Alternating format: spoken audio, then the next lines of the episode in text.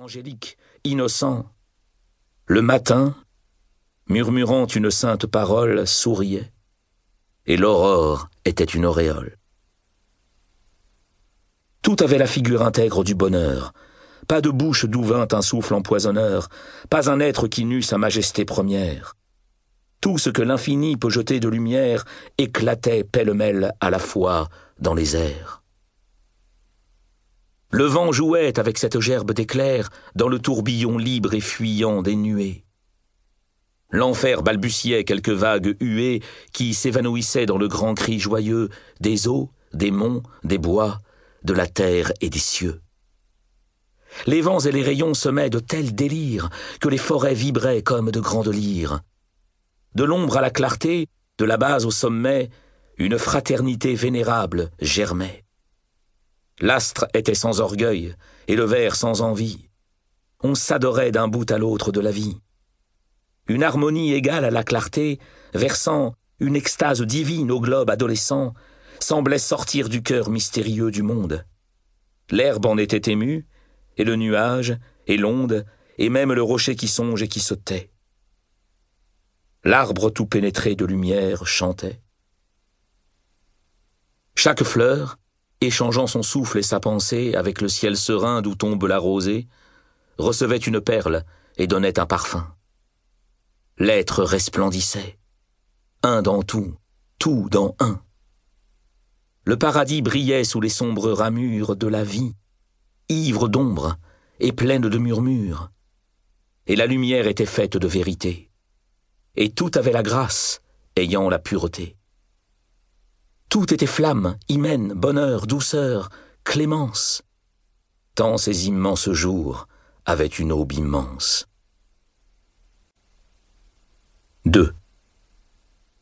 Ineffable lever du premier rayon d'or du jour, éclairant tout, sans rien savoir encore.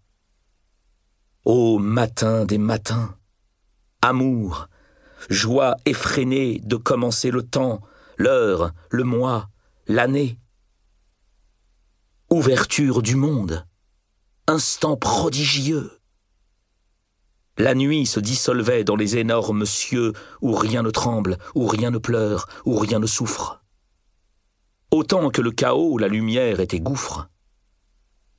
Dieu se manifestait dans sa calme grandeur, certitude pour l'âme et pour les yeux, splendeur. De fête en fête, au ciel et sur terre, et dans toutes les épaisseurs de l'être aux innombrables voûtes, on voyait l'évidence adorable éclater. Le monde s'ébauchait. Tout semblait méditer. Les types primitifs, offrant dans leur mélange presque la brute informe et rude, et presque l'ange, surgissaient, orageux, gigantesques, touffus.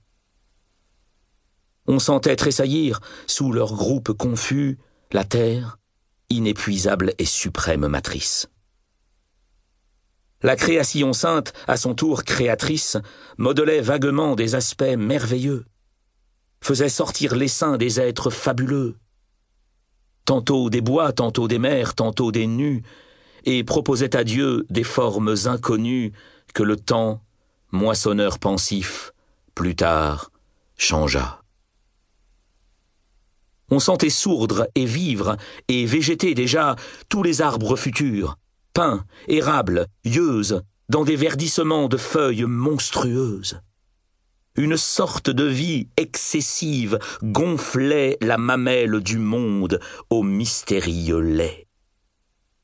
Tout semblait, presque hors de la mesure, éclore, comme si la nature, en étant proche encore, eût pris, pour ses essais sur la terre et les eaux, une difformité splendide au noir chaos. Les divins paradis, pleins d'une étrange sève, semblent au fond des temps reluire dans le rêve. Et, pour nos yeux obscurs, sans idéal, sans foi, leur extase aujourd'hui serait presque l'effroi. Mais qu'importe à l'abîme, à l'âme universelle, qui dépense un soleil au lieu d'une étincelle, et qui, pour y pouvoir poser l'ange azuré, fait croître jusqu'aux cieux l'Éden démesuré. Jours inouïs. Le bien, le beau, le vrai, le juste coulaient dans le torrent, frissonnaient dans l'arbuste.